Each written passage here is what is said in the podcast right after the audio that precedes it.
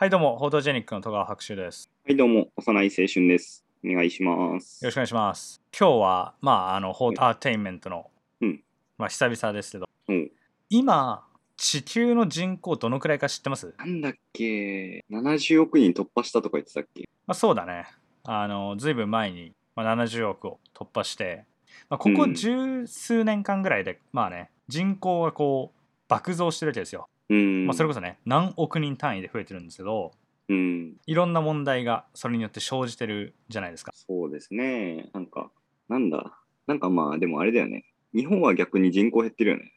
まあ、まあ日本というかまあ先進国とかはね、うん。まあ、あの増えてるのはだからその、まあ、中国とかインドとか、インドネシアとかまあそういった、えーっとまあ、いわゆる第三国違うな、えー発展途上国みたいに言われてた国かな、まあ、もう今はうん途上とは言えないよね、って感じだけど、まあ、そうだね。まあまあそれはいいとして、うん。あのーまあ、人口が増えると、まあ、いろんな問題が出てくるわけです。うんうんまあもちろんそのその人が生きていくためには食料が必要なんで、まあ、食料問題とかね、うん。はいはい。供給が追いつかないわけうん。で、まあ、また同時にそのエネルギーも必要なんでうん。あのエネルギー問題も出てくるし、はいはいはい。まあ、それに伴ってこう温暖化とかもねうん。どんどん上がっていくというかその問題うが、ん。の重要度が高まっていくんだけどうん。どういう解決法があると思います 解決法ね、まあ、あれじゃないですかね。やっぱり流行り病で、 ね、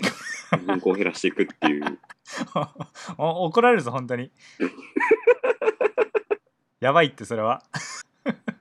まあね、そういう陰謀説もありますからね。あそうね、これうはねん、そう陰謀説ねあくまで陰謀説うん。あの、まあ、ちょっと危ない発言も出ましたけど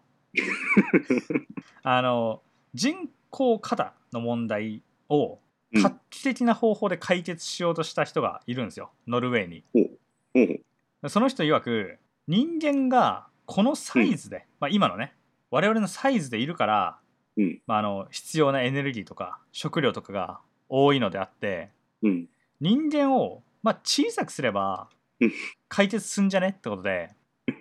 あの人間をね1 3センチぐらいにする研究をしてる人がノルウェーにいるんですよおう映画の中だけどああ、びっくりしてよかっ た。実際にいたらどうしようと思って。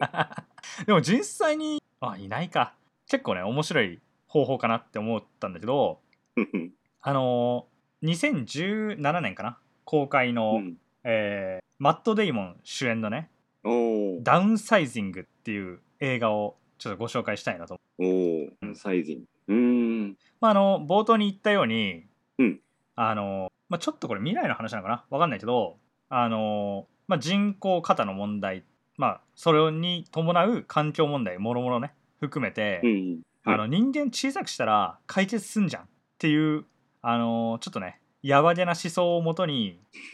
あの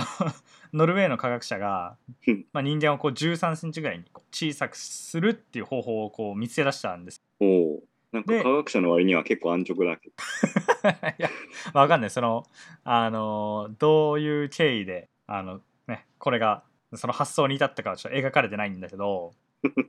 まあでもなんかその、映画の中の、まあう、ん。その、発表みたいなのあるじゃん。その、はいはいはい。我々はすごい偉大な発見をしたみたいな、フォーラムみたいなところでやってるやつ曰く、あの、結構長年研究されてた分野らしくて、だから結構あの、その映画の中では、まあ、かなりこう、有力なね、あの、解決方法だったらしい。 なるほどうん。じゃあ将来的にはあれなんだ。その研究が流行ってるんだ。まあ、流行ってるというか、あのーまあ、人類がね、まあ、多くの人が、まあ、実際にそのダウンサイジングしてうん。るっていう、まあそのね、結構過渡期のお話なのねここはあーその全員がなるほど全員やってるわけでもないし、まあ、なんかやってる人はや、こう結構積極的にやってるみたいああ、じゃ感あじのワクチンの接種みたいな感じね。なあそうそうそうそう今まさにそんな感じだと思うんう、。その全員が全員賛成ではないけど、うん。まあ、やってる人は結構その積極的にやってる感じ、でその主人公のねマット・デイモン、えー演じる、えーポール・サフラネク、し男の人、はいえっと理学療法士かなもともとうーん。でまあその工場とかに勤めてて、まあ、普通に結婚もしてると、まあただ子供はいないかなうーん。なんだけどまあそんなにねこ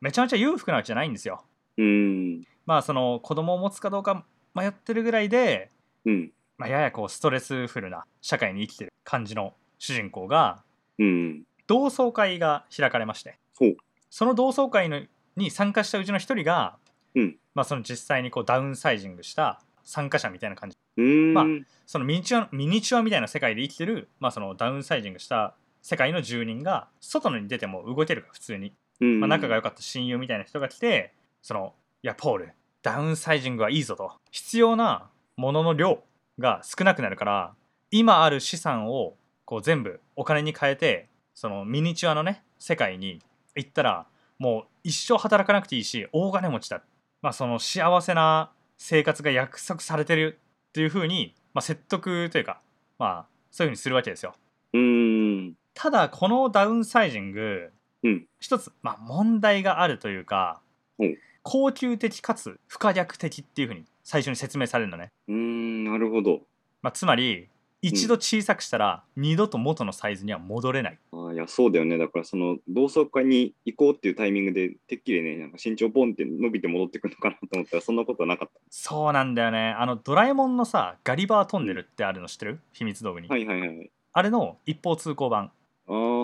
あ、じゃあ、大きくはなれない。大きくはなれ ないまあこれがねそのすごいあのまあの、まあ、今回のあの後々のねテーマに一緒かん絡んでくるんだけどうん。まああのそんな感じで小さくなるんですよポールはこのマット・デイモンがね。はい。であのまあ小さくなるまでにはあの、うん奥さんとあの一緒に小さくなってその向こうの世界で、まあ、どれぐらい裕福になるか分かんないけど、まあある程度裕福に、まあ、楽しく幸せに暮らしましょうって言ってたんだけどうん。いざマット・デイモンがさ小さな世界で目を覚ましてあのなんか病院みたいなところに入れられるんだけどうん。いざ目を覚ましてあの妻のオードリーはっていうふうに病院のね看護師に聞くんだけどうん。妻のオードリーはひよってダウンサイジングしなかったんですね裏切られた。そう裏切られてるんですよこ れもうねここから全てがどん底ですねそこで狂わされるんだ。そうここ でだからここでその妻もね一緒奥さんも一緒に、その、まあ、ミニチュアの世界に行って、うんまあ、その2人でねそこで悠々自適に暮らせると思っていた矢先に、まあ、妻うにん裏切られて、うん。そこで一人寂しく生きていくことを余儀なくされたわけですよもう戻れないもんね。もう戻れないからでこれ結構前半までなんだけど、おうあの後半は、まあ、別にそんなに面白くない正直、あ、そうなの。前半までの設定がすごい面白かったうーん。の、で、まあ、後半は本当にあのざっくりとした説明だけするんだけどダウンサイジングしたその世界に行ったとしてもやっぱりそのうん。なんていうのかなもともと持ってるお金の量とかってそのいやいくらその相対的にねその大きな世界よりは物価がこう安くなるというかまあ必要量が少なくなるじゃん、例えばその1日に2リットル水を飲む必要があったとしても、まあ、その世界では大体その2000分の1ぐらいのサイズになん違うかそんなに低くないか200100分の1150分の1ぐらいのサイズになってるから、まあ、結構その必要量は少なくて済むわけうん。まあ、なんだけどその結局その世界にこう自分が持ってるその資産とかを移したとしてもうん。他の人もやってるわけじゃんそれってうん。まあだからそうね元の大きい世界であの資産を持ってた人との相対的な差は縮まらないわけ、はいはいはい。まあ、むしろ増えてるまであるよね、うん。まあ、だから結局そのポールもなんか働かなくて済むかなって思ってたら、まあ、あの奥さんにね離婚を告げられてるわけであの財産もこう半分になってるから、うんまあ、。結局その世界でも働かなきゃいけなくなったんよおお。でまあなんかそのなんやかんやいろいろあってうん。友人とかもね一応できるんだけどうん。結局その友人はすごいお金持ちの友人ができたりとか、まあ、逆逆になんかその、なんていうのかな密入国みたいなレベルの人もいたりするわけ、おお。めっちゃ。こうなんかスラムみたいなところにこう住んうん。でまあなんかそんな世界でまあいろいろねあの経験しながら、まあ、幸せをつかもうとしていく男の話なんですよ、うん。まあ、今回のその映画を見て、まあ、話したいというとしてはうん。実際にこの技術できたらやるかってああ、むずいね。俺は結構うん。映画の前半ではやってもいいかなって思ってうん。結構そのミニチュアの世界は、まあ、割といいことは多いんようん。いくら働かなくちゃいけないと思っても、まあ、それは本来はその財産を全部ねこう持っていけてれば働かなくて済んだわけだしうん。あの家とかもねすごい豪邸に住めたりするわけおお。ああの家のさ建築費用とか少なくて済むあとあー、確かに。土地代もさあのなんでなんていうの普通に何百分の1とか何千分の1の土地代だから、うんまあ、すげえ安いわけよだけどやっぱりその一番ネックになるのは恒久的かつ不可逆的っていう部分だよねうんあ戻れないってのはきついよねきついだろうねどうしようねだってそんな自分がその場のノリとかでさちょっともうなんか普通に生きるの飽きてきたしちっちゃくなってみようかなみたいなああそんなノリでちっちゃくなったところでさうわやっぱりちょっとやんなきゃよかったわーって言ってももう無理だもんね無理だ ね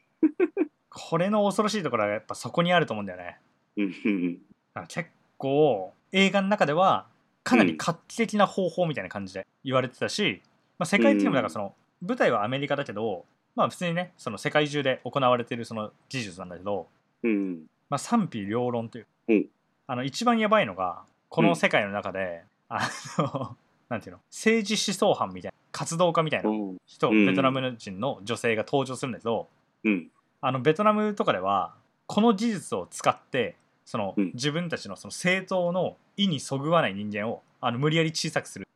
やばい処置が行われてたりするああ、なるほど。いや、なんかね、それ、一瞬思ったのが、その、まあ、なんか、刑罰でそういうのなるんじゃないかなって思った。ああ鋭いねじゃあ,、うん、あのなってたわ映画の 中でも全く見てないけど、なってた ね。あなってた、まあ、刑罰というかまあなんかそのまあ、うん、そうだね処処罰処置としてやられてたらしいけど、うんまあこれはねだから結構まあディストピア感あって俺はすごい好きな話だったんですただなんかその他のねあのディストピアものみたいな感じで明確にディストピアじゃないんだよおおやっぱりその一見幸せそうなのはいはいはい。確かにね。なんだけど、まあ、やっぱりそこでもその社会格差みたいなものは生じるしうん。本当にこれで良かったんだろうかっていうのを、まあ、結構、まあ、映画の最終盤とかでは、まあ、そのポールは、まあ、割とこう幸せそうかなって思っちゃううんっ。ていうのもなんかどっちかっていうとそのなんか手の届かない幸福を求めるよりも、まあ、身近な人たちを愛しましょうみたいな感じであの、まあ、物語は終わってるように思えるんですよ、まあ、俺俺的にうはね。んうんうまん。あ、結構つ最後の部分に関しては、まあ、割と解釈がちょっと分かれそうなシーンで終わるんだけど、うん。まあ、なんか結構でもなんか俺個人としては、まあ、そのポールはきっとダウンサイジング、まあ、しなかったとしてもうん。まあもちろんその下からいろんな経験をしてダウンサイジング発祥のノルウェーとかに行ったりとかしてるんだけど、うん。あとその密入国あのなんていうの無理やりその小さくさせられてアメリカに密入国したベトナム人の女性に会って、まあ、結構そのねイチャコラしたりとかしてるんだけど、うんうん。なんかそういういろんな経験を経て、まあ、その身近なね幸福を大事にしようっていうふうに思い至ったのかなっていうふうにも思えるんだけど、うん。これ別にダウンサイジングしなくてもその、まあ、そういういろんな人たちとの出会いとか経験があったらまあ思い至ってた部分なのかなっていうふうに思うねさ最終的には。ああ。その、なんか、もともと小さくなる前から、なん社交的な感じなの、その人は。ああまあ別にうん普通かな。うなんん。かそんなにこうすごいあの内向的なわけでもないし、まあ、別に普通にあの職場でジョークを言ったりするような感じのまあおーな感じだね。ただなんかそんなにこうすごいこう裕福なわけじゃないうん。あれだけど、まあ、そんな感じのあの映画なんでうん。映画を見てこうちょっと思うのは外部的にこうしたら幸せになれますよみたいな風なのが提示されてたとしてもねだからそのダウンサイジングのやつは、まあ、ダウンサイジングして小さな世界の中で生きていけば、まあ、すごいあの暮らしも豊かになるし毎日ハッピーですよみたいな風に言われてるんだけどなんか別にそんなことをしなくても、まあ、ちょっと考え方一つとか経験のするものによってはまあ、結構その身近な幸福とかっていうのは得られるんじゃないかなってことを思わせるような内容でしたねうん。だからなんかたまにいるじゃないなんかそのこれをしたら幸せになれるとかうん。なんかこういう風な生活こそが幸せなんだという人あがーいたりすると思うんだけどなんか別にそんなことはないんだな感じることまあかなりね拡大解釈だけどねそれはうん。まあ、裏を返せばあれだよね。その、今生きてる日常というのも、意外と幸せが隠れている可能性があるかな。まあそうだねうん。他の人との出会いとかも、まあ、重要なのかなっていうふうに思えるけどね、まあ、反面、うん。ただそのうんポール,、ポールは結構そのうーんこうあんまりこう軸がないような感じの人間で